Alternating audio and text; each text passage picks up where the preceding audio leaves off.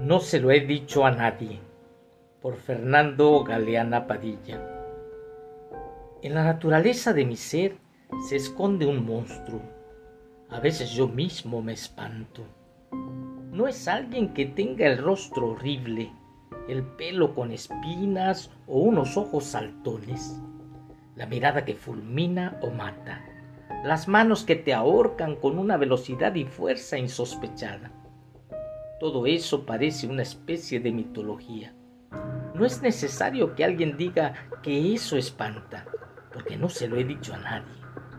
Es la primera vez que escribo esto en mi diario, en ese diario que nadie lee, en el que voy poco a poco quitándome las máscaras que uso para ocultar el verdadero yo que aborrezco.